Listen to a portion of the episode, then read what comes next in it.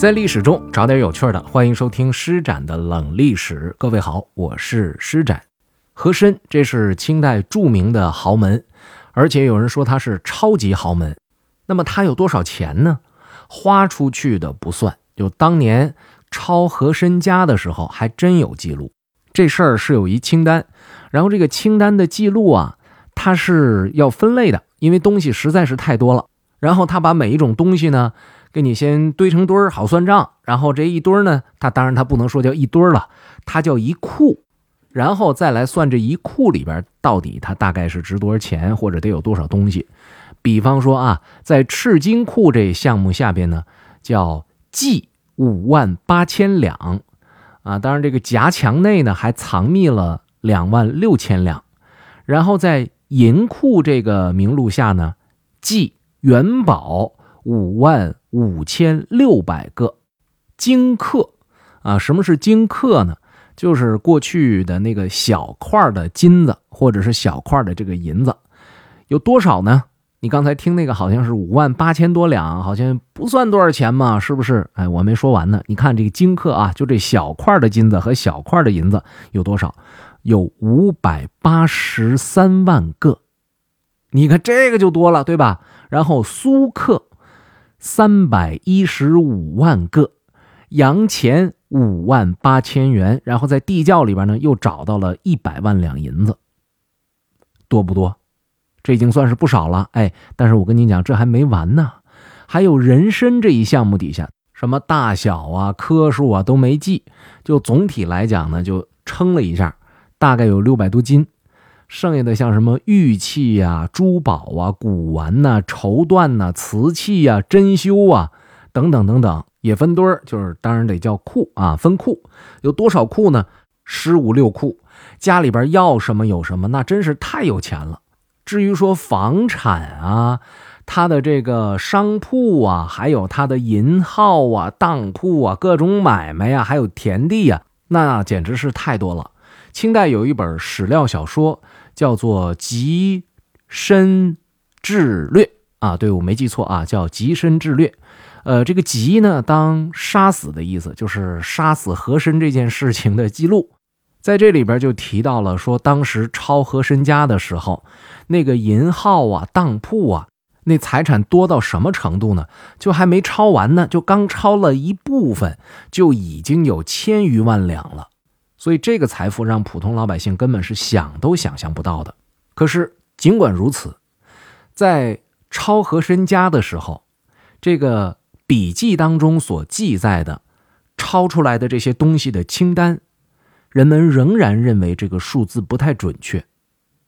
甭说是到今天了，就是当时就有人怀疑。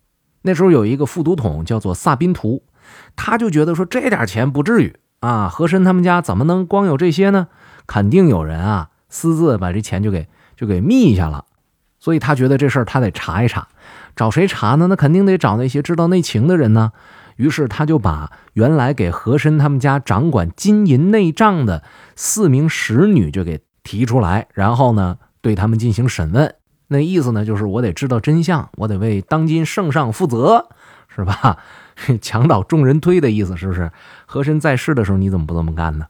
哎，结果你看他这个仿佛要对皇上负责的事儿，让皇上知道了之后，不但没觉得这位萨宾图忠心耿耿、注意细节、会办事儿，反倒发怒了，说什么呢？说你把人家家里边的这个女的啊，使女嘛，是吧？你把人家里边这个使女给提审出来，然后你按照这个审案子的这个方式去审他，说这种事情我根本就没听说过，你怎么能这么干呢？对不对？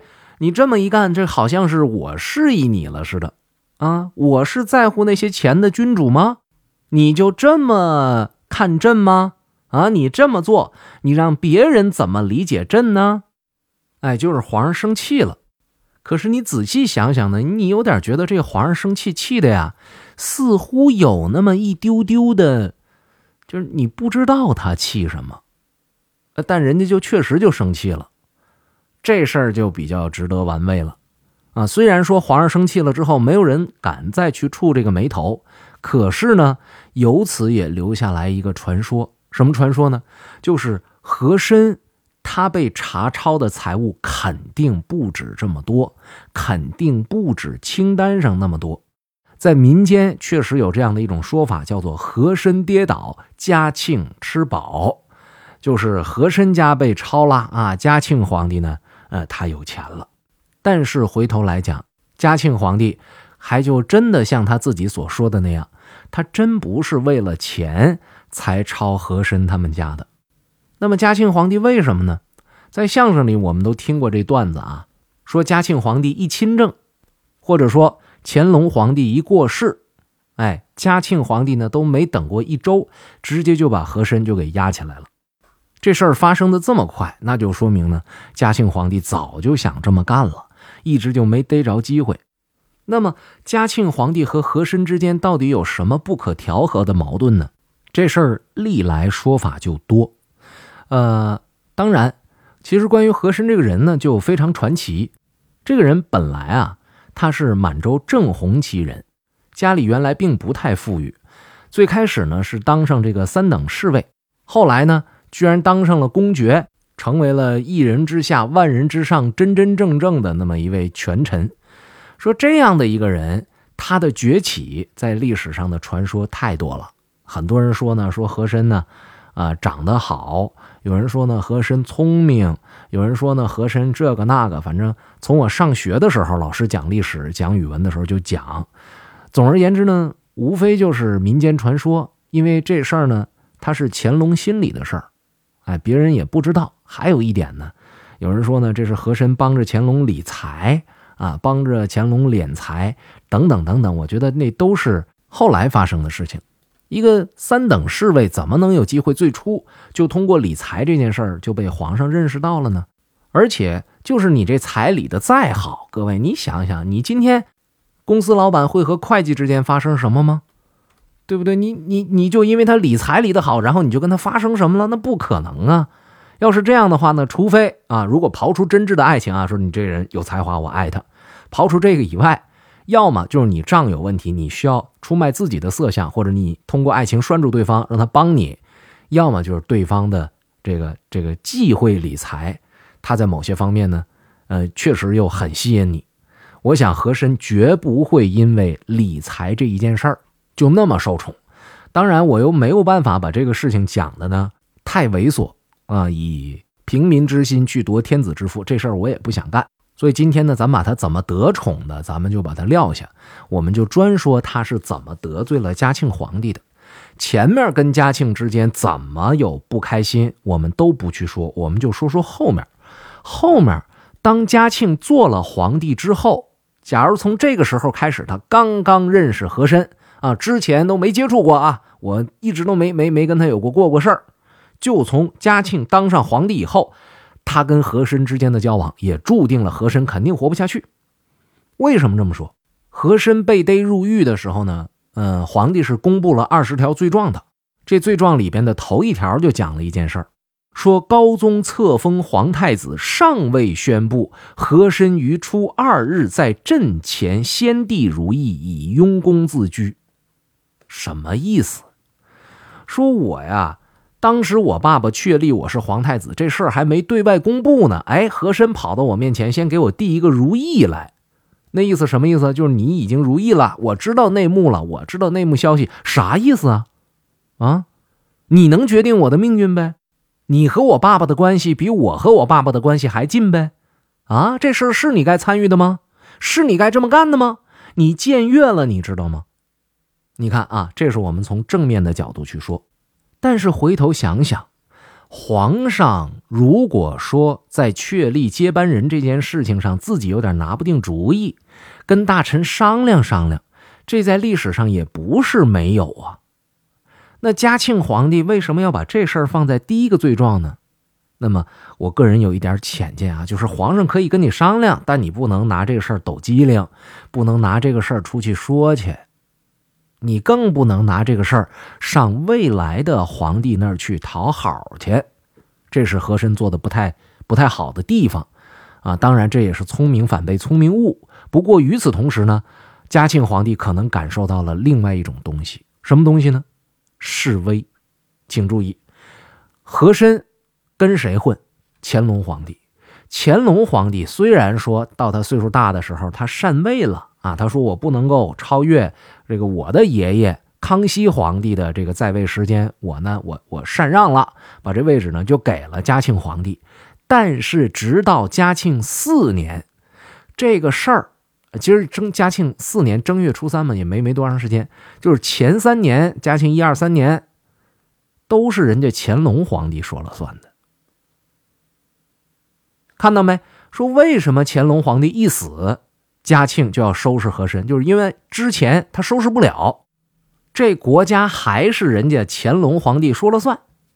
那么好，我们来看看这和珅在乾隆皇帝和未来的皇帝之间扮演一个什么角色呢？如果你真的聪明的话，把自己的位置摆低一点，可能呢你还能呃多活一段时间。但是。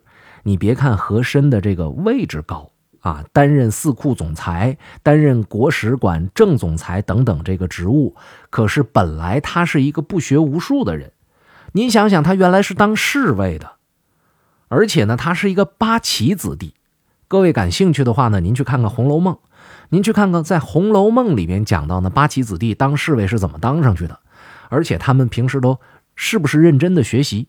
这就很容易能够看得清楚了。所以和珅呢，也许他在这个处理这种关系的时候，他的头脑不是很清晰。所以他是不是有借着老皇帝想要向小皇帝、未来的皇帝传递，呃，说我虽然是退了，但是呢，你还得听我的这种威严的信息的时候，夹杂了私货呢？或者是在这个乾隆皇帝？年岁已经大了，在某些政令不是很清晰的时候，和珅呢打着皇帝的名义干了什么事儿呢？这是完全有可能的。那时候有一英国人叫斯当东，他曾经写过一本书，叫做《英史夜见乾隆时呃纪实》。在这本书里边呢，他还专门写到和珅，管和珅叫什么呢？叫二皇帝。请注意啊，乾隆是皇帝。和珅是二皇帝，把嘉庆帝放在哪儿了呢？根本没有嘉庆帝什么事儿。那当然，那时候呢，他讲的呢，就是嘉庆还没当上皇帝的时候啊，乾隆还是当皇帝的时候。那您就想吧，在和珅这个人来讲，原来你嘉庆还没当皇帝的时候，我比你大；未来你当上皇帝了，你也要记得小爷我当年比你厉害。所以这种心理上转换不过来的这个这种思维定势，导致和珅在嘉庆皇帝面前有点装，或者是居，呃居恃宠自傲吧。咱不能说居功自傲，和珅也确实没什么太大的功。说和珅有这种骄傲自满的这个劲儿，我想这是很难避免的。而且呢，到后来，康熙皇帝呢，呃禅让了之后。国家大事呢，还是实际由他来掌控。可是这个时候呢，乾隆皇帝身为太上皇，已经快九十了。那你想想他的这种神智，还有他的精气，那肯定不如以前了，对不对？所以有的时候呢，啊，皇上的这个批语当中，可能这字儿写的就不是很清晰，或者呢，就是措辞就不是很明确。那说这事儿怎么办呢？问问嘉庆皇帝，问他白扯呀，废炮啊，是不是？那我我问问谁呢？老皇帝又见不着，那不就只剩下和珅了吗？所以在这种时候，和珅他的这个特殊的位置，就一定会造成他和未来皇帝嘉庆帝之间的这种矛盾和不和睦。在嘉庆三年《太上皇起居注》这本书里边就提到了这么一句话，作者朱熹祖呢是这么写的：他说，太上皇帝信之愈深，皇帝恨之愈切；太上皇帝欲以为功高，皇帝欲以为罪人。所以从这个记录来看，这个嘉庆皇帝呢，对于和珅那是相当之反感的。但是很奇怪的是，和珅居然还不太自知啊，这个。可能就是云深不知处了啊，当事者迷吧。而且从我们之前提到的那位副都统要帮着皇帝在查抄和珅家的时候，帮着算账，帮着帮着抄家。这也说明一件什么事儿呢？就说明除了皇帝本人以外啊，这嘉庆皇帝本人以外，那些王公大臣对于和珅也不是那么的喜欢。当然了，今天我们的题目呢是和珅到底有多少钱？呃，萧一山在清代通史当中呢有过这样的一段话，说和珅家财以比例推算之，贷不下八万万两。甲午庚子两次赔款总额，仅和珅一人之家产足以当之。哎，这是这个萧一山的看法。美国有一学者叫费正清，他在《美国与中国》的第五章即和珅被查出来的财产里边说了这样的话：说照当时美国货币推算，要值十亿美元以上，这大概是空前绝后的最高纪录了。但是这些。都是推测，没有清单。这钱啊，你说他有，你没有证据；你说他没有，他还是没有证据。总而言之呢，就变成了一个谜。大家好，我是施展。节目最后告诉大家一个好消息：冷历史第二季新节目《施展冷历史》，三百个历史书没告诉你的真相已经上线了。在喜马拉雅 APP 搜索“冷历史”就能找得到，揭开名人的另一面，探寻古人是如何生活的，历史书背后那些不为人知的一面，就听《冷历史》第二季。新节目每周一、二、三、四、五晚七点更新，我们不见不散。